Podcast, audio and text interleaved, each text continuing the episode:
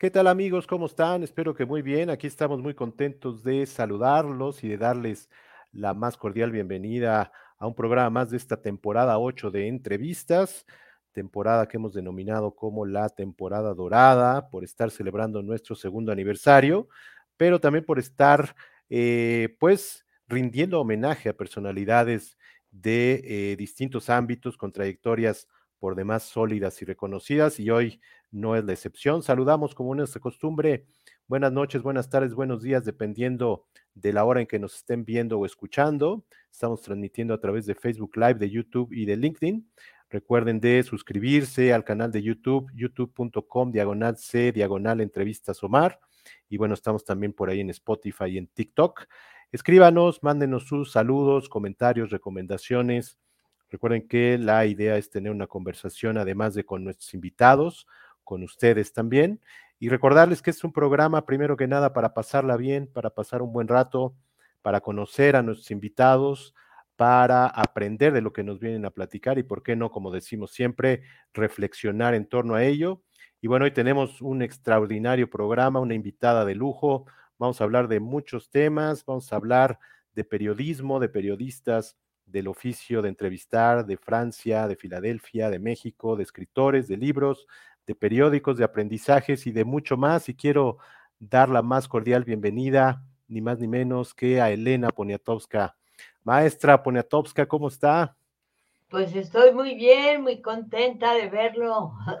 Ah, muchas gracias, muchas gracias. Sabemos que está bien ocupada, eh, desde recibiendo reconocimientos, haciendo reconocimientos a algunos de sus amigos y compañeros que ya no están por acá, y además escribiendo y escribiendo y escribiendo como siempre. Así es que muchas, muchas gracias. No, muchas gracias a usted. Y bueno, primero que nada, quería felicitarla por su cumpleaños del pasado 19 de mayo. Muchas, muchas felicidades. Eh, ¿Cómo la pasó? No, pues muy tranquila, muy bien, pero muy contenta. Qué bueno. Bueno, yo en general tengo tendencia a la felicidad, así que la paso bien. Qué bueno. ¿Le hicieron algo especial para comer ese día? No, creo que ya se me olvidó. Lo mal, yo creo que soy feliz porque olvido. Ah, sí, eh. me, me, hicieron, este, bueno, comí con mis hijos y mis nietos y ya no me acuerdo. Algo oficial no fue porque eh, fue el año pasado. El año pasado cumplí 90. 90. Entonces ya 90 sí era, me llevaron a Bellas Artes y todas. Ay, qué padre. Pero 91 ya era un año más extra. pues muchas felicidades por eso y también por la entrega de la medalla Belisario Domínguez. Muchas felicidades, uno de los reconocimientos pues, más importantes que puede recibir un mexicano. ¿Qué pasó por su mente cuando le dijeron que lo iba a recibir? No me quedé de a seis, me quedé sorprendidísima porque es un reconocimiento que, bueno, yo siento que te lo da la patria, te lo da el país, ¿no? Sí. Pero te lo da más bien eh, esta señora que está en los libros de texto, envuelta en la bandera mexicana, entonces sientes que es un privilegio extraordinario que lo reciben pocas gentes y pocas mujeres.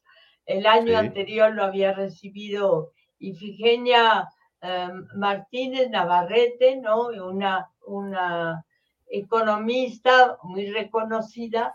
Entonces, este, me sorprendió muchísimo que me tocara a mí. Pues muy merecido, muchas felicidades. Y como le, le comenté cuando estábamos coordinando esta entrevista, pues yo quiero enfocarme mucho a lo que es la entrevista, teniendo aquí pues a una de las entrevistadoras más importantes, pues iba a decir de México, pero creo que también del mundo. Eh, y bueno, quiero hablar de eso, pero primero que nada, quiero mostrarle una foto, a ver qué le recuerda, eh, a ver si la puede ver. A ver, ¿qué le recuerda esta foto? Pues esta foto no sé de dónde es, pero parece de Europa Ajá. Creo que es de Europa. Creo que es una calle. Bueno, había, yo viví en la Rue Berton. Y detrás de la Rue Berton había una callecita muy delgadita en donde yo viví y, es, era muy bonito, bueno, era un lujo vivir ahí porque era el 16 es decir, una delegación muy, pues muy de gente muy afortunada o de gente que podía vivir en ese lado y me acuerdo que bajaba yo al Sena, bajábamos al Sena, pero nos pedían a mi hermana y a mí que no nos acercáramos al río. Y el agua ya ves que te ejerce como un imán tremendo, no es solo líquida, es un imán. Y siempre dicen que mucha gente se va al agua o se cae, se va de cabeza, incluso los niños. ¿Ah, sí? Atraídos porque el agua los jala. Ah, mire. Entonces los cuidaban de que no se fueran. Bueno, al agua. sí, nos cuidaban de no acercarnos demasiado y era una casa con un jardín enorme, cosa que en París te imaginas que es muy, muy raro. Es muy raro. Y ahora es la embajada de Turquía. Ah, Pedí permiso de entrar, pero ¿Ah, no me dejaron. Ah, mire, qué mal. Pero también está lleno de policías, de gendarmes franceses, que son muy enojones, además de, bigotones, entonces nos, nos decían circulé, circulé, circulé, que no nos quedábamos ahí viendo. Oiga, pues mire, aquí está como es actualmente. Eh, aquí es la primera foto que le mostré, pero eh, pareciera que podemos escuchar las risas y los gritos de, de Kitsi, a su hermana y de usted, jugando por esa calle, ¿no? Sí, la, bueno, esa calle es chiquitita, es aledaña, pero sí me acuerdo que íbamos a, después de comer, nos, nos llevaban a caminar, a que nos diera el aire. En Francia, en París, abren mucho las ventanas y dicen mucho que a los niños tienen que caminar, tienen que dar el aire, pero no es la cosa de tanto deporte como se hace aquí en México, ¿no? Claro. No, en Estados Unidos la influencia del deporte en los niños es enorme. Claro. Y es, entiendo que, bueno, era la casa de sus abuelos, ¿verdad? Era la casa de mi abuelo Andrés Poniatowski. Exacto. Pero la dejamos a los 10 años. Yo, yo cumplí 10 años en el barco Marqués de Comillas que nos trajo a México. Pero antes, entiendo que también vivían acá en Mugans, ¿no? Vivimos en, en Mougins. Y en, Bouvray. En Bouvray, también ahí. En Bouvray, sí, mi, mi abuelo compró una una casa que daba sobre un bosque y también ahí era un viñedo y se hacía un vino blanco que les tocaba a los cuatro hermanos Poniatowski, entre ellos a mi papá. Y cada quien tenía su montón de botellas, todas cubiertas de polvo, que estaban en la cava, en una cava oscura, húmeda, y nos pedían a nosotros niñas que no fuéramos irnos, bajar a la cava solos. Ok. Oiga, y entiendo que por ahí en Bouvray y en, bueno, en casa de su abuelo, es cuando empieza su afición a la lectura, ¿no? Que tenía una biblioteca importante su abuelo y creo que usted estaba suscrita a una revista, ¿no? Para niños. Sí, pero mi abuelo, él mismo escribió de un siglo al otro, de una idea a la otra. Aquí lo tenemos, mire. Sí, qué maravilla. Sí, él está ahí yéndose, creo, o regresando de Estados Unidos porque se casó con Elizabeth Crocker Sperry, mi abuela, que era una señora que finalmente fue una maravilla de abuela, pero fue en una época en que los nobles europeos, los que tenían títulos, iban a Estados Unidos y a las ricas herederas les hacía mucha ilusión casarse con un conde polaco o un príncipe, así. Bueno, eso le pasó, por ejemplo, a la hermana de Jackie Kennedy. Ah, claro. Se llama Lee Radziwill, bueno, en polaco es Radziwill, pero es Radziwill, y ella encontró un polaco, bueno, se conocieron ella y un polaco, y ella se casó, y en Estados Unidos los títulos hacían mucha ilusión de ser conde, conde, o marqués o así, era chistoso. Entonces hubo esa avalancha. ¿Y si empezó a leer por ahí con, en la biblioteca de su abuelo? No, yo leía un periodiquito que se llama La Semaine de Suzette y leía mm. la Biblioteca Rosa de una condesa, ya ve que hay títulos, una condesa de Ségur que escribió Las desgracias de Sofía, este, eh, un buen diablito, un bon petit diable, bueno, varias, varias, varios, era una biblioteca roja muy bonita, de libros muy bonitos, con pastas doradas, letras doradas, y fue un privilegio tenerlos y leerlos. Mire, ahí empieza su, su actividad lectora, ¿no? Sí, ahí empieza mi, mi, interés, mi pasión por las letras, pero en esa época recuerde que era muy fácil apasionarse por los libros y las letras porque no había ningún distractor, no había televisión, no había cine, no había caricaturas, nada, nada. Teléfonos celulares. Ni teléfonos celulares, ni siquiera teníamos nosotros. Yo no, yo no recuerdo haber visto un teléfono sino hasta que vine a México, ¿no? Mire. Y bueno, mire su padre por acá. Ese es mi eh, papá, que era, ahí está vestido de militar, era un hombre muy guapo, muy, muy, este, pues un hombre eh, que amaba mucho a los automóviles, que construyó un motor, su propio automóvil y ¿Ah, que fue un héroe de la Segunda Guerra Mundial. Sí, él le gustaba muchísimo todo lo que tuviera que ver con los automóviles. Ah, mire, qué interesante. Sí. Y bueno, desafortunadamente está ya la guerra y ustedes se vienen para acá. Sí, él se queda, él se queda en Francia. Este, también este, perdemos en cierta manera a nuestros abuelos franceses, sobre todo a mi abuela, Claro. Eh, que según una prima se murió porque ella nos veía mucho, nos cuidaba mucho.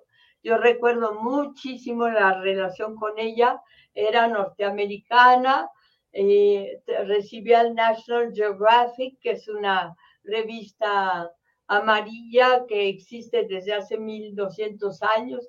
Y me acuerdo que había mujeres negras con un hueso atravesado así, en la como cabeza y unos pechos que se caían, se caían casi al piso y, me decía, you see children, you see, this is Mexico. Así que nosotros creían, creíamos que nos iban a comer. Las espantaba, ¿no? De venirse para acá. Eh, para ella fue de veras un, pues una pérdida grande que estas dos niñas que ella había cuidado y educado se, se las llevaran de repente. Claro, claro. Y pues se puso muy triste ella, ¿no? Muy triste, enflacó muchísimo, perdió peso, peso, y al año se murió. Fíjese. Sí. Qué desafortunado. Y bueno, ustedes viajan aquí justamente en el Marqués de Comillas. Sí. Eh, toda una odisea, ¿no? Viajar de allá para acá y llegaron a Cuba, ¿no? Y llegamos a La Habana, allí, y allí bajamos unos días y ahí tomamos un avión, un bimotor que se sacudía muchísimo y un, bimotor que nos trajo a México y ahí en el aeropuerto nos esperaba una abuelita que me sorprendió mucho porque mi abuela francesa, bueno, norteamericana, era clásica, tenía vestidos hasta el tobillo, tres collares de perlas, así. De, y me encontré con una, una abuelita zancona, es decir, con un vestido que a mí me pareció corto, demasiado corto, y un sombrerito así de lado como Maurice Chevalier. Y dije, ay, pero esta abuela es muy distinta a lo que yo estaba acostumbrada. Pero fue de una abuela que yo adoré y que me dio todo. A mí me heredó su casa. Bueno, yo, yo tuve una casa gracias a mi abuela. Mire, que ahí tenía más de 50 perros, creo, ¿no? Sí, sí, ella recogía. Eh, perros en la calle, pues usted lo sabe todo, ¿para qué me pregunta? recogía perros en la calle, era Además, también recogía a veces a los dueños de los perros. Ah, ¿en serio? Eh, que se los llevaba a la casa y trabajaban allí. Era una, una mujer con, bueno, con un corazón muy, muy, pues se puede decir, muy blandito, muy dulce. Sí, claro. Oiga, y, llegando a México, una de las cosas que más le sorprendió, pues fue esto, ¿no? El Zócalo, que, que estaba así. ¿Qué, ¿Qué, pensó cuando vio esto? Bueno, no, así no estaba. ¿No estaba así? No, no estaba así. Ahora está, es una plancha vacía con una hasta bandera. Exacto. La bandera de México ondula y muy bonito, la suben los soldados todas las mañanas. Esa es una fotografía antigua de México, pero ya el zócalo se quedó en su forma definitiva como una gran plancha de, de piedras, ¿no? De muy bella en la que en la que se, se hacen manifestaciones y Exacto. Oye, quiero dar un salto justamente a esto. Le quiero enseñar una foto. No, está, bueno, aquí está su mamá. Su mamá que. Mi mamá, sí, estamos en un desfile de modas y me está comentando, yo creo que no le gustó tal, tal estilo, pero ahí se veía muy joven, muy bella. Sí, cómo no. Eh, y fue una influencia grande en usted, ¿no? Bueno, fue, es un amor, fue un amor muy profundo porque ella fue enfermera durante la guerra, manejó una ambulancia, luego ya se vino a México, pero fue una mujer siempre al final de su vida y a la muerte de mi hermano. Aquí estamos mi hija Paula, que está muy guapa, Luego en medio soy yo y mi mamá del otro lado. Las tres generaciones. Las tres generaciones. Pero, pero mi madre se hizo muy religiosa a raíz de la muerte de mi hermano a los 21 años, su único hijo hombre, sí. que fue una verdadera tragedia, pero ella, eh, ella se había acercado muchísimo a la religión y le ayudó, le ayudó, yo creo, el pensar que pues pensar en él, yo creo que un poco como una niña, de él pues sin problemas en el cielo, era un hombre, un muchacho muy guapo y era muy buena gente. No era nada presumido, nada. Nada, ahorita, ahorita vamos. Así que eso fue también muy triste. Sí, claro. Ahorita vamos a hablar un poquito más de él, pero quería mostrarle esta foto y algunas otras más, eh, pues de donde la envían a Eden Hall en Filadelfia a ah, estudiar. Eh, por aquí traigo algunas otras fotos, mire, este es un dibujo, eh, la capilla de por allá. Así rezábamos todo el día, tenía todas las, las, rodillas hechas, este, pues como una compota, así todas enrojecidas, porque rezábamos, además de tres veces al día obligatorias, pues para hacer méritos, yo creo, íbamos todavía más a la iglesia. Mire, oye, ¿cómo fueron los primeros días allá? Primero se va con su hermana, ¿verdad? Primero me voy con mi hermana, pero a mi hermana no le gustó, no aguantó. y además, este, yo tuve un problema de que las gringas, las norteamericanas, eran altísimas y yo era, yo soy muy chaparrita y recuerdo Que, que yo entraba casi con las niñas de kinder. Entonces eso me, a mí me, me daba tristeza ser de las que entraban a la capilla con pues, las niñas más chiquititas norteamericanas. Entonces de, decidí, vi, vi que si, me, si era yo banda azul y si, era yo destacada en los estudios y en la conducta, iba a entrar primero con las primeras. ah, mire. y entonces mi razón muy pedestre para sacarme los premios y la banda azul y todo eso fue porque yo no quería estar con las enanitas, porque yo misma era una enanita. Mire. Oye, ¿fue complicado los primeros días y luego cuando pues se regresa su hermana? Luego mi hermana, se ella no aguantó, no le, no le gustó, no le gustó la disciplina, aunque ella leía, leyó muchísimos libros, pero como de detective, de misterio, y se sacó un premio por quién sabe cuántos miles de, de horas de lectura. Ah, ¿en serio? Ella se sacó un premio.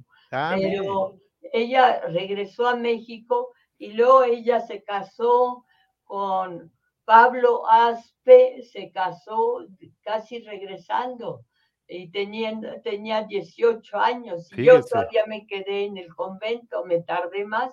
¿No le extrañaba mucho por allá? sí le extrañaba, pero ella me esclavizaba mucho porque no quería hacer nada, entonces yo le hacía la cama, le hacía la limpieza de su cubículo. ¿En serio? sí, estaba un poco a su servicio. Bueno, siempre he estado un poco, ahora ya no, porque no vive aquí, bueno, no vive en mi casa, pero siempre ella ha tenido mucho más carácter que yo, mucha fuerza. Y muy traviesa, ¿no? Ella sí, ella además era una gran bailarina. bailaba de maravilla, todos los ritmos. Quería regresar a esta época porque entiendo que por ahí, pues la primera, primera publicación que tiene en algún medio, pues fue ahí en el periódico de, la escuela, ¿no? Y entiendo que fue esta. Un, sí, artículo. Current Literary Coin, sí, pero escribo mi nombre en francés. Ah, ok. en francés Elena es Hélène con acentos, pero ahí no los tiene. Y este, allí publiqué mi, sobre Napoleón, una, un texto horrible, sobre Juana de Arco también, bueno, textos así de reverencia, de, y otro sobre, que decía on nothing, sobre nada, nada. Ajá. ¿Y sobre ah, pues, qué? Ahí está. Aquí está. ¿Y de qué trataba ese artículo? Pues ni me acuerdo, pero era sobre nada. Eh, llamaba la atención porque, porque era sobre, se me ocurrió, bueno, ¿cómo es, le hace uno para, no escribir, para escribir sobre algo que es nada? Pero no era filosófico, ni me acuerdo de qué trataba. Oiga, ¿y qué sintió cuando vio publicado ahí su primer eh, pues, artículo? Bueno, era yo tesorera de la revista, pero, así, pero en esa época no había influencias así de, que te, te, publicaban por, porque te escogía todo un comité de redacción. Yo, me, yo creo que me dio mucho gusto, pero fue hace tantos años que pues es difícil recordar exactamente qué sentí, pero seguramente sentí mucho gusto. Claro. Y bueno, luego regresa a México. Eh Pero eso era en inglés, no, yo no, no era en español. todo era en inglés. Todo era en inglés. mi último idioma fue el español. Sí. Y bueno, regresa y hace la carrera, ¿no? De taquimecanógrafa. Ah, sí, pues usted sabe muy bien todo. No, pero quiero que me cuente cómo fue. pues yo regreso y me vuelvo taquígrafa o que diga mecanógrafa, esa es la que escribe a máquina. También estudio taquigrafía, pero la mala, la buena era la Pitman, ah, que eh, arriba y abajo de un renglón, y la otra era más poética porque era como olas, pero ya mm. Greg, pero a mí se me olvidó por completo, ya no me la sé. Bueno, sé la mamá y creo que patria. Bueno, tres cosas, sí. Pero Oiga, y luego, pues esto de taquimecanografía le sirvió para lo que hizo después, le sirvió para toda la vida. Me, empecé, empecé, bueno, yo había escrito Lilus Kikus, que era un cuentito, una, como le dicen los franceses, una pequeña novela, ¿no?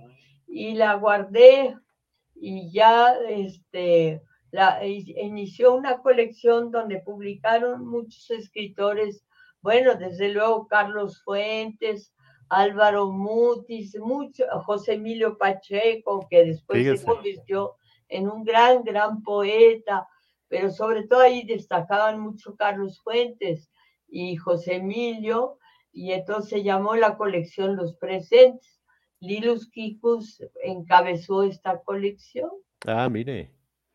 Fueron las primeras publicaciones de usted y de Carlos Fuentes y de José Emilio Pacheco, ¿verdad? Sí, de todos allí. Era, era una, eh, muy bonito, pero eran libros, se hicieron creo que como 500, quizás 700 ejemplares, y yo se los di a todos mis familiares. Lo traía en mi Volkswagen y entonces repartía los libros como si fueran este, tortillas. Oye, y luego alguien que influyó mucho en usted le empieza a leer a Nacilia Treviño y sus entrevistas, ¿no? Sí, a Bambi era muy guapa, fue la esposa de Alberto Gironella, le decían Bambi porque tenía unos ojos extraordinarios y ella, este, ella se encontró, se fue de luna de miel con Gironella y, y para fregarla, cuando, para molestarla, cuando regresó se encontró que había una güerita en su lugar y el jefe de redacción insistía mucho, les decía a las personas para que yo hiciera crónicas, decía, ¿quién quiere usted que yo le mande, la güera o la morena? ¿En serio? Sí, y en México hay mucha afición por las güeras, así que empecé a, me empezaron a mandar a, a, trabajar mucho y yo era muy, muy trabajadora. Fue ahí en Excelsior, ¿verdad? Eh, entiendo que el editor era él, Eduardo Correa. Ah, sí, mire, todo lo tiene usted. Usted sabe más, sí. Era, él estaba celoso de que Bambi se hubiera casado. Ah, ¿en serio? Sí, se enceló, así que detrás de todo esto hay como una trama de pasiones allí. Y él, para molestar a Bambi, hizo que cuando eh, regresara de su luna de miel con ese gran pintor, Alberto Gironella, amigo de Buñuel, de Octavio Paz, retratista de ellos, este, que se encontrara con una güera también en la misma redacción. Y claro que Bambi se enfureció y me odiaba. Y luego ya me quiso. Oiga, y después eh, está, estuvo un año en, en Excelsior, pero luego es cuando se va a Francia. No, luego me voy al periódico Novedades. Sí pues gracias a mi mamá que se encontró al subdirector que era de la Cruz Roja, bueno, era jefazo de la Cruz Roja, era un gordo, no cabía en el elevador y nosotros entramos con él de chiripa y ¿Ah, le en serio? dijo, mi hijita es periodista y me dijo que me fuera yo al Novedades, cosa que pues a Bambi le dio una enorme alegría y ya empezó a, a amarme. A Mira, aquí está. Aquí está Alejandro Quijano, Quijano. Sí, fíjese. que fue el Oiga, que. pues qué genio es usted. Pero ahí está más guapo de lo que era, no era guapo. Bueno, tampoco está muy guapo. Oiga, y luego, eh, bueno, empieza ahí en Excelsior. eh, y entiendo que su primera eh, publicación ya en Excelsior fue este día, ¿verdad? Pues no me acuerdo, ¿sabe usted más de mí que yo? Supongo que sí. Y fue una entrevista a Francis White, al- ni más ni menos que al embajador. Pero, pero que ese no me recuerda, ese parece ¿No? chino. Yo creo, era un gordo de pelo blanco, era buena gente. Y me dijo, ay, me, me pegó así en la cabeza. No me pegó, me acarició. La caricia. Good child, good child. Let her come to my office tomorrow. Entonces al día siguiente fui a su oficina, ya le hice la entrevista más babosa que se pueda imaginar. Ya, ya y como Excelsior era muy México en general, en esa época, sobre todo Excelsior, le rendía mucho a Estados Unidos, a él no le no había dado una conferencia de prensa, pues me publicaron. Y para pues, y el Eduardo Correa me dijo, tráigame mañana otra entrevista. Y así en el periodismo. ¿Y cómo, cuál fue la segunda, se acuerda? Sí, fue, pues, vi que decía en la calle, Ama- Amalia Rodríguez canta fados portugueses. Decía en el hotel, ay, pues ya se me olvidó, ¿qué hotel cerca de Excelsior? Ok. Y entonces fui y, y dije que quería hablar con ella y me dijeron de parte de quién, dije Excelsior. Entonces, ya con ese nombre ya me dijeron cuarto 2279 o lo que fuera, y subí y ya me concedió la entrevista. Mire, y a partir de ahí... Eh... Ya al día siguiente me dijo el director, siempre con la idea de molestar a Bambi que trajera otra, y entonces ya empecé a hacer casi una diaria. Y tomaba camiones, autobuses, tomaba taxis, cuando podía iba a pie. Bueno, me, me entró. Hay un letrero en un machete en México, machete para cortar el maguey, que dice, cuando esta víbora pica, no hay remedio en la botica. Y creo que a mí me entró el veneno del periodismo, empecé a hacer miles de entrevistas y con, en esa época pues estábamos Bambi y yo, finalmente, que hacíamos entrevistas, pero Bambi como se casó, luego tuvo hijos y todo, ya empezó a trabajar menos que yo, pero ella sabía mucho más que yo. Y ahora resulta que la persona que más habla de ella, de su recuerdo, soy yo. Sí, es cierto. Curiosamente. Oiga, y alguien importante, eh, pues ya novedades, don Fernando Benítez, ¿no? Sí, Fernando Benítez tenía todo un grupo y era muy teatral y decía, los que antes fueron mis discípulos, ahora son mis maestros. y decía una serie de cosas. Este, era, era un hombre que se daba a querer entre los jóvenes por todas sus ocurrencias y, y todo, y luego se dedicó mucho a los indios de México. Ok, ok. Y también alguien muy importante ahí en novedades, eh, don Fernando Canales, ¿no? Así, porque él aceptó, eh, los dueños del periódico, los O'Farrill, se interesaban en los coches, pero jamás de los jamases se interesaron en la en lo que es la cultura. No, ah, no había planas o había muy pocas planas culturales en los periódicos y entonces Fernando Canales fue quien defendió a Fernando Benítez para que siguiera el suplemento cultural en el periódico Ya Novedades. Un gran suplemento, ¿no? Un gran, gran suplemento y además este, que del que Benítez hablaba también mucho, ¿no? Hablaba así, le hacía mucha publicidad.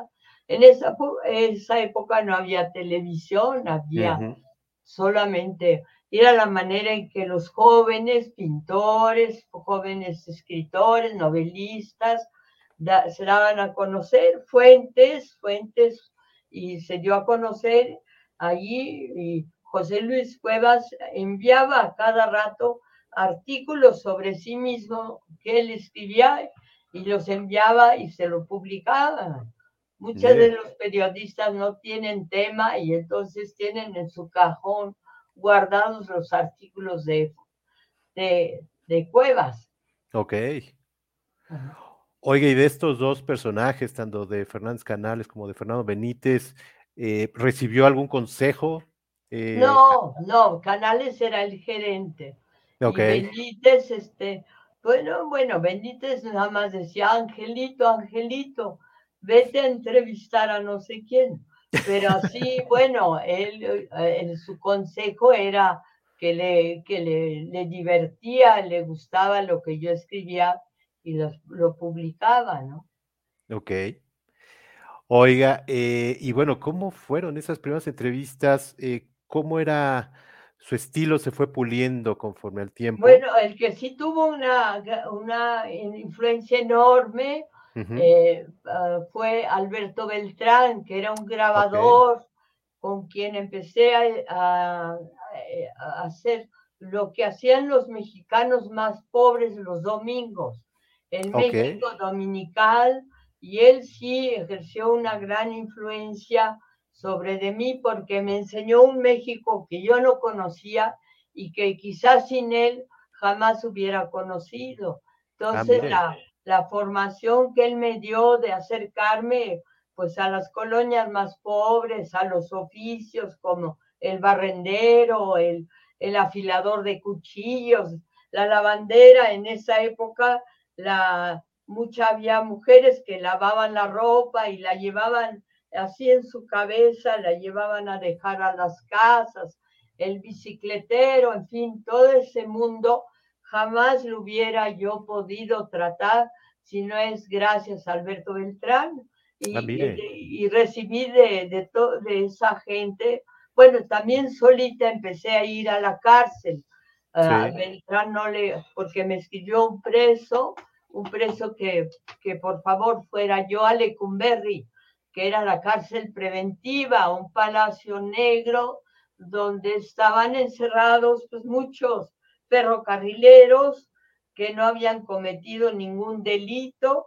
Y ahí pude ver a David Alfaro Siqueiros y pude ver a Demetrio Vallejo, que era ferrocarrilero, y a muchísimos otros mexicanos. Y también entré, fuimos, llevé a Buñuel, la verdad es que yo lo llevé en mi, bolsito, en mi Volkswagen, y a él, porque él quería ver a Álvaro Mutis que, que, estuvo en la cárcel, pero él sí porque había cometido un delito.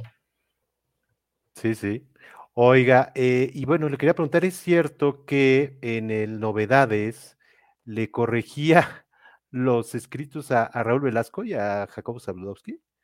No, a Raúl Velasco no, Zabludowski ya tenía mucho tiempo, era mayor que yo, pero Raúl Velasco sí hacía cantidad de faltas de ortografía. Y además era, era simpático, era joven. Después se hizo muy famoso gracias a la televisión.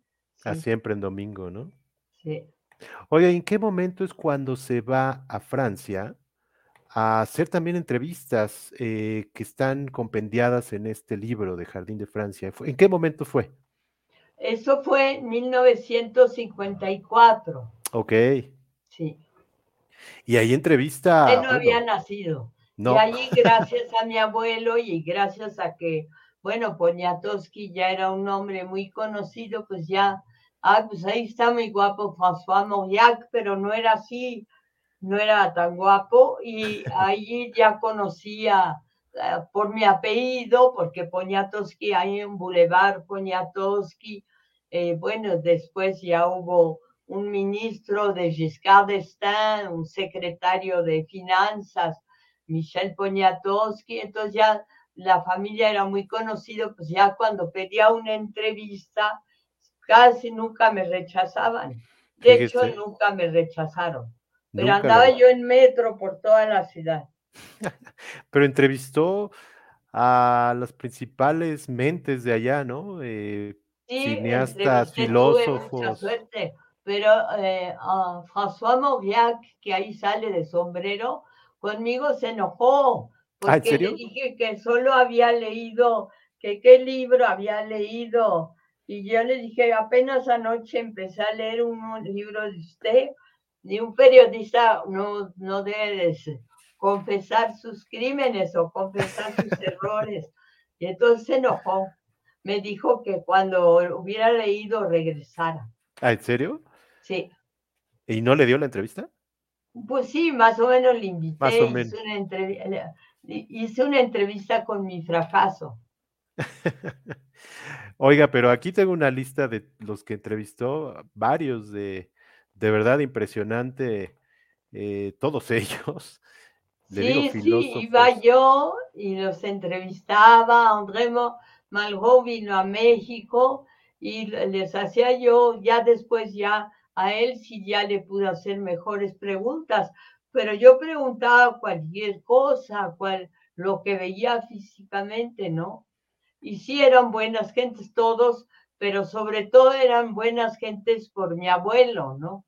Por mi abuelo, por lo que representa mi familia, porque no, no se atrevían a correrme, Hubert Mery sí se quedó de a seis y me decían, ay, pero yo me veía muy chica, muy, y con soy chaparrita aún más chica, y decía, de acuerdo que decían, ay, pero las periodistas en México las sacan de la cuna por enanitas y por, por pues porque... Jovencitas. Jovencitas, sí.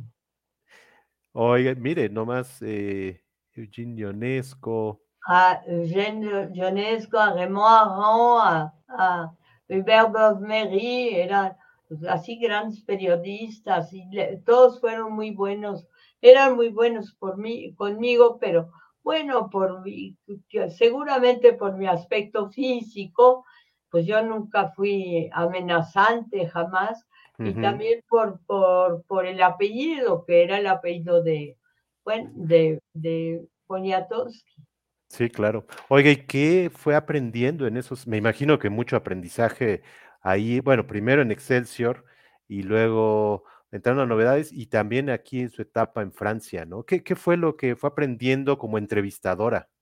Bueno, aprendí mucho de la soledad, de que había que saber estar solo, aprendí mucho de tomar el último metro, porque tomaba el último metro, aprendí de, de, las, de todas las palabras que me decían en francés, ah, extrañé mucho a México y aprendí, extrañé quizá a mi familia, a mi hermano Jan, que estaba pequeño, eh, a mi hermana, en fin, fue todo un aprendizaje, ¿no? Sí, claro. Fue una etapa, una etapa de, fue una escuela, fue como ir a la escuela.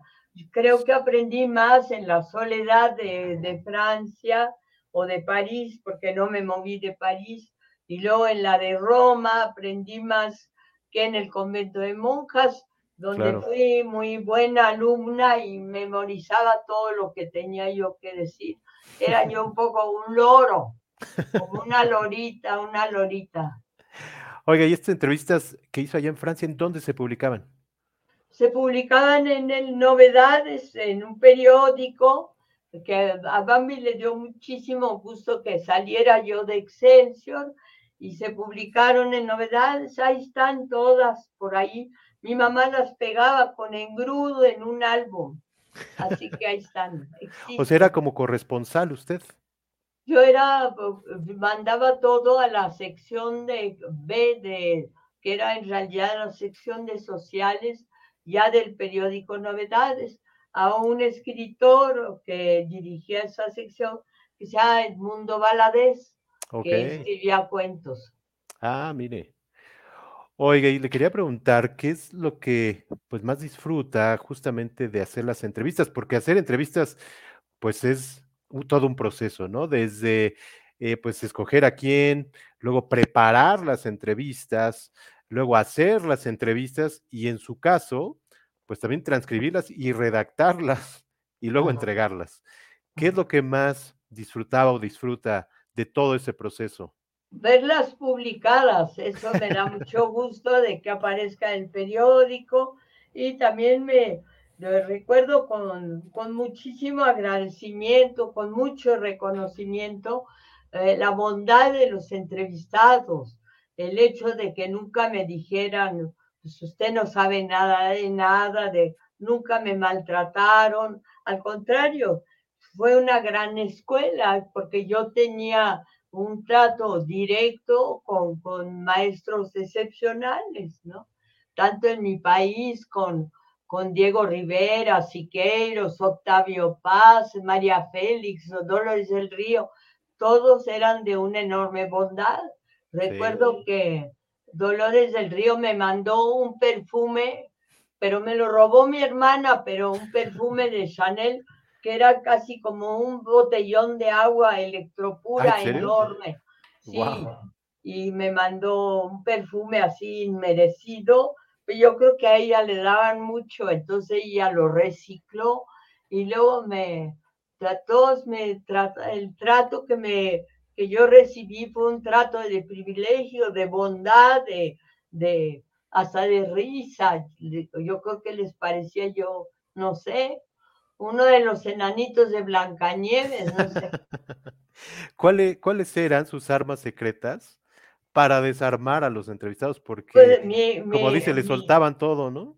mis armas secretas eran mi desconocimiento, mi ignorancia, el preguntar cualquier cosa, ¿no? De, pues, siempre preguntaba algo, algo sobre el aspecto físico del entrevistado porque desconocía su obra. le preguntaba a Diego Rivera, muy alto, muy barrigón, eh, que, que, si sus dientes eran de leche, porque como él era enorme y sus dientes los veía muy pequeños, hacía muchas preguntas como inmediatas y la verdad muy inocentes, que quizás si las hace un hombre de bigote así, eh, a, a, Diego Rivera le hubiera dicho váyase a su casa, ¿no? Pero además eran pláticas larguísimas, ¿no? Pasaba mucho tiempo con los entrevistados. Sí, era, era, sí, me invitaban luego a comer o, o me volvían a decir que fuera a su casa, porque en esa época no se hace, ahora se hacen muchas entrevistas, pero en esa época no se hacían. Ah, okay. Las hacía Bambi los domingos, pero eh, no, no era común que, que se hicieran entrevistas y, y, no era común que una niña bien de cierta clase social también fuera periodista. Ok. Oiga, y esta capacidad de, pues, de observación y además, yo lo puse aquí, de, porque usted, por la calidad de, escribir, pues es escritora, pero también yo la considero como una descritora por esa capacidad de observación y de describir. ¿Cómo lo fue, cómo fue evolucionando esto? Porque la verdad en sus entrevistas ya, ya publicadas, pues es impresionante esta capacidad de describir lo que dice usted, todo el entorno, eh, la cuestión física de los entrevistados y hace todo un ambiente. Eh, y creo que eso es lo, lo más rico, además de, de, todo lo que le platicaban, ¿no? Sí, eso fue, me llamaba la atención cómo era la casa, cómo sí. era, si la esposa entraba cada rato a ver si queríamos café o un vaso de agua, lo que fuera, me llamaba muchísimo la atención describir eh, o, eh, bueno, ver cada silla o ver cada, o el sofá o en general la biblioteca del escritor o su estudio. Y luego empecé a ir a lugares públicos, fui muchísimo al Palacio Negro de Lecumberri, que era la cárcel preventiva de la ciudad, y ahí fui, gracias, ahí sí era más difícil entrar, pero un general Martín del Campo me abrió todas las puertas y me permitió incluso entrar después con una grabadora que era del tamaño de una maleta, pesaba muchísimo y pude hacer entrevistas a los presos y entrar a otro mundo, a otro pues, mundo. un mundo fascinante, un mundo del cual yo no hubiera tenido ni siquiera idea si no es porque me escribe un preso que fuera yo a, al Palacio Negro de Lecumberri y lo fui a ver. Oiga, esta, esta capacidad de observación eh, y además lo preguntona que usted misma dice que, que siempre fue, eh, ¿lo tenía desde chica, desde niña? Pues no sé, porque uno o se idealiza como niña. Yo fui una niña súper religiosa, que todo el tiempo pedía perdón por mis pecados.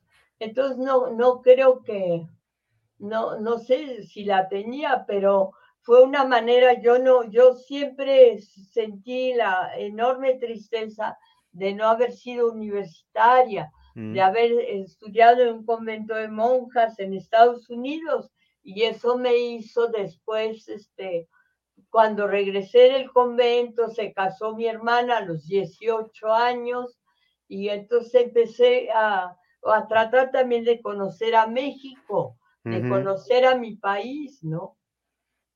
Sí, claro, claro. Oye, ¿cómo era esta? Prácticamente tenía entrevistas diarias. ¿Cómo, cómo era toda esta rutina de, pues, todo esto, de prepararlas, de escribir, luego de entregar? ¿Cómo, cómo se las manejaba para todo esto? No me lo era, no era difícil porque iba yo en esa época, este, yo aún no tenía automóvil, entonces hacía todo en autobús, okay. lo cual me fue muy, muy útil, me ayudó muchísimo. Había dos, el, uno rojo, el uh -huh. Colonia del Valle Coyoacán, y otro verde, el Mariscal Sucre. Entonces yo en el transporte público pues se observaba a la gente, la gente era muy cariñosa conmigo, porque ser güera en México en esa época, ser rubia, pues era como, como un privilegio, lo veían, eh, decían, me güeriteaban mucho, güerita, güerita, güerita, y eso le, y la gente era súper, súper amable conmigo, los que estacionaban los coches, los vendedores de boletos de lotería, todo lo, que se llama pues, la gente que camina en la calle y me, me, me buscaban mucho, yo les sonreía mucho hasta el momento en que unos muchachos ya me invitaron que a un balneario a nadar para, yo creo que para que nos viéramos todos en traje de baño, pero ya, entonces ya, yo, eso sí, ya me asusté un poquito. Claro. Oiga, pero a ver, ¿las entrevistas las hacía en la mañana generalmente y en la tarde las escribía? ¿O cómo era un poquito esa? Sí, las hacía en la mañana, las, no, las Además, eh, tomaba nota, ¿no? Sí, tenía muchas libretas, de esas escribe, y además iba, la mañana es que las hacía, en la tarde las transcribía, no había grabadoras. Bueno, después cuando fui a la cárcel, ya me prestaron, la familia Beltrán me prestó una grabadora eh, que pesaba muchísimo. Mira, aquí está escribiendo justamente. Aquí hay varias con Rulfo. Eh, no, bueno, entrevistó literalmente a todo México, por eso se llamó así su, su colección de libros, ¿verdad?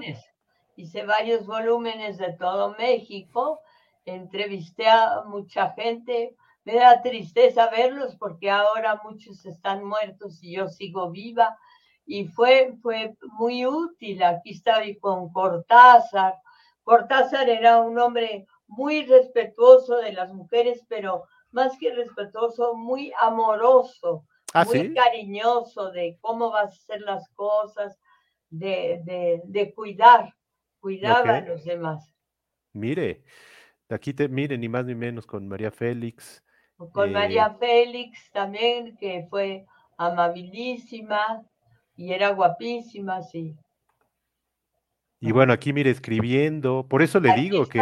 Es el escritor un poco antes de que ya no pudiera, ya estaba paralizado, ya lo habían cargado, allí lo habían sentado en este sillón, con, con se llamaba Juan García Ponce, un ah, escritor que escribió muchísimo, sí y bueno, usted tomando nota, eh, escribiendo, y le digo, todo ese proceso, eh, pues diariamente haciéndolo sí era un poco retador, ¿no? Bueno, sí, pero cuando uno es joven acepta todos los retos. Al contrario, son estímulos. Claro, claro. Oiga, le quería preguntar, pues entrevistó, como decíamos hace rato, a medio México, a todo México, pero alguien que le haya quedado, eh, pues, para entrevistar, que no lo haya entrevistado y que usted eh, hubiera querido entrevistarlo? Pues me hubiera gustado entrevistar a, bueno, a Obama. Ah, mire. No, pero eso ya era posterior. Me hubiera gustado entrevistar a Lumumba. También le estoy diciendo pura gente así. Me hubiera gustado entrevistar a, pero ya había muerto cuando yo me me inicié a Saint-Exupéry, el ah, autor de Le Petit Prince. Me hubiera gustado entrevistar a, pues, a cantidad de gente, ¿no? A Henry Miller, ah, eh, al, al, escritor, este, bueno, que no pornográfico, ¿no? Pero el escritor que habló mucho de sexo, me hubiera gustado, bueno, hay una infinidad de, de escritores y de infinidad de pintores que no entrevisté. Desde luego a Picasso, pues hubiera sido una maravilla, ¿no? Claro. Hablando de pintura, a usted le gusta mucho la pintura y de hecho pinta también, ¿verdad? Bueno, yo lo que, lo que hago es, viene un maestro, ha venido, pero no ha venido últimamente porque no le he llamado, pero sí, me parece que uno, eso los sábados, Ah, vino un maestro y entonces este, él me decía, póngale verde aquí, pero póngale aquí azul, así, pero Yo no todavía, yo no pinto, pero de que me gustaría, me encantaría.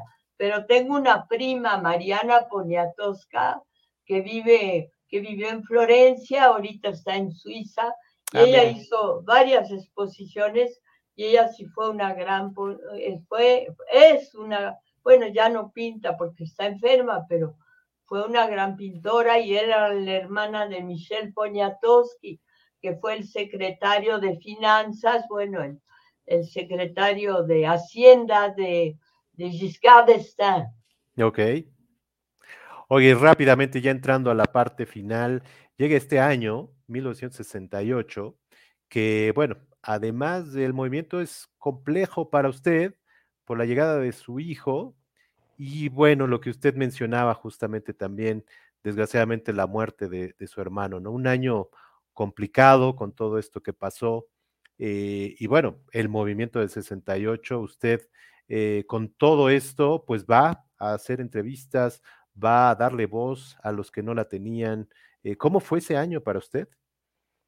Bueno, en 1968 fue en octubre, Entonces realmente quedaron octubre, noviembre y diciembre de, de entrevistar, pero a partir del año siguiente también seguí, fui mucho a la cárcel de Lecumberri, a la que ya había yo ido a ver a presos que no eran estudiantes y ahí trabé, el que más me ayudó fue Raúl Álvarez Garín del Politécnico, porque él citaba en su celda a otros líderes estudiantiles, a, Ah, sí. otros, a otros jóvenes, y entonces yo les entrevistaba, pero en la cárcel entras exactamente como estoy ahora. No puedes llevar una bolsa, no puedes, bueno, puedes llevar comida, pero te, lo- las monas, que así les dicen, las, las, uni- las policías uniformadas, te cucharean toda tu, te cucharean toda tu comida para ver si traes adentro un, de un pastel un, un, rifle, bueno, un rifle no, pero un, un cuchillo, ese tipo de cosas, o una navaja. Entonces todo era difícil, todo no era fácil ir a la cárcel, pero ya fui en varias, pues varios domingos o muchos domingos. Ok. Incluso llevé a Buñuel, fuimos Buñuel y yo porque él quería ver a Álvaro Mutis. Ajá. Que ahí está justo, mire, ahí están platicando los dos, justamente. Y bueno, alguien que eh, también fue su amigo, ¿no? José Revueltas. Este, También era sobre todo amigo de mi marido, ah, porque mire, él repartió, mi marido y él repartieron una revista de izquierda llamada Combate en ok. los pueblos y nadie les hacía caso, nadie leía la revista porque nadie sabía leer y ellos iban en la noche y se metían a la cantina, pero vivieron así juntos mucho tiempo y Guillermo Aro quería mucho a Revueltas y lo Ah, fuimos mire. a ver a Lecumberri. Ok, ok, ok. Pasó muchas horas ahí en Lecumberri y aprendió muchísimo, ¿no? Aprendí mucho porque la gente está deseosa de, de que la oigan y, y te cuentan su prodigiosa vida, su vida de mentiras o su vida de verdades. Y tú todo lo oyes y eh, ellos buscan un oído amigo, ¿no? Un amigo a través de la, de la palabra. Sí, claro. Oiga, eh, y bueno, usted entrevistó a, a gente eh, pues muy preparada, pero también gente del pueblo, ¿no? Y cómo era la diferencia entre entrevistar a unos y a otros. No, no, no, yo no puedo decir que había diferencia, porque las palabras son las mismas, no eran las mismas, claro, no trataban los mismos temas, pero Claro. las palabras son las que hacen su camino dentro de uno y dentro del corazón, dentro de la cabeza, y ahí se quedan. Claro. Como dice usted, eh, pues empezó desde pequeña a eh, pues a ver ese México profundo y, y, sobre todo el México de los desprotegidos, ¿no? Eh, que usted, eh, al ser, pues, como dijo, de la clase alta, no tenía tanto ese acercamiento, pero cuando lo conoció, eh, pues empezó a aprender mucho y a valorarlo, ¿no? Sí, porque me enseñaban cosas que eran muy distintas a las que yo había oído, me, me, su mundo era un mundo muy creativo, a mí me parecía muy fascinante. Y lo, el otro, para mí, el otro mundo del que yo provenía, era previsible. Ok. Sí, claro. Oiga, pues... claro que en mi mundo había gente también muy valiosa, gente muy, gente que, que, tuvo mucho que ver conmigo, que en mi formación, ¿no? Claro, claro. Oiga, eh, y bueno, ni más ni menos, usted dice que eh, le hubiera gustado estudiar la universidad, pero bueno, una persona que, como lo dice usted, no lo estudió, pues recibe cantidad impresionante de, reconocimientos, incluyendo pues ni más ni menos que el Cervantes. Eh, yo la quiero felicitar por eso, por toda su trayectoria. Eh, y bueno, platíquenos un poquito del premio Cervantes, que pues es equivalente al, al Nobel, ¿no? En, letras hispanas. Sí, fue, fue una enorme emoción, no solo para mí, sino para, pues para mis hijos, para toda mi familia. Sentí muchísimo que ya no estuvieran Guillermo Aro y mi madre, que ya no vivieran, porque creo que para ellos hubiera sido importante, porque finalmente quienes me formaron fueron ellos. Mm. Pero bueno, fui con mis nietos y fui, fui con mis hijos. Y sí, creo que para ellos eh, va a ser un recuerdo que con el que van a vivir hasta que ellos mismos se mueran. Y, y, recuerdo con, con muchísima emoción el Alcalá de Henares y subir a un púlpito, porque en realidad era una iglesia, y, decir allí, pues yo creo que yo debí de, dar otro discurso, hablar más de las mujeres. sí, pero pues ya, ya no, ya todo fue girar, porque cuando te dan una noticia así, te la dan un, dos meses antes, un mes, un mes, sí, claro. un mes, 15 días, algo así, entonces empiezas un poco a perder la cabeza. Claro. sí.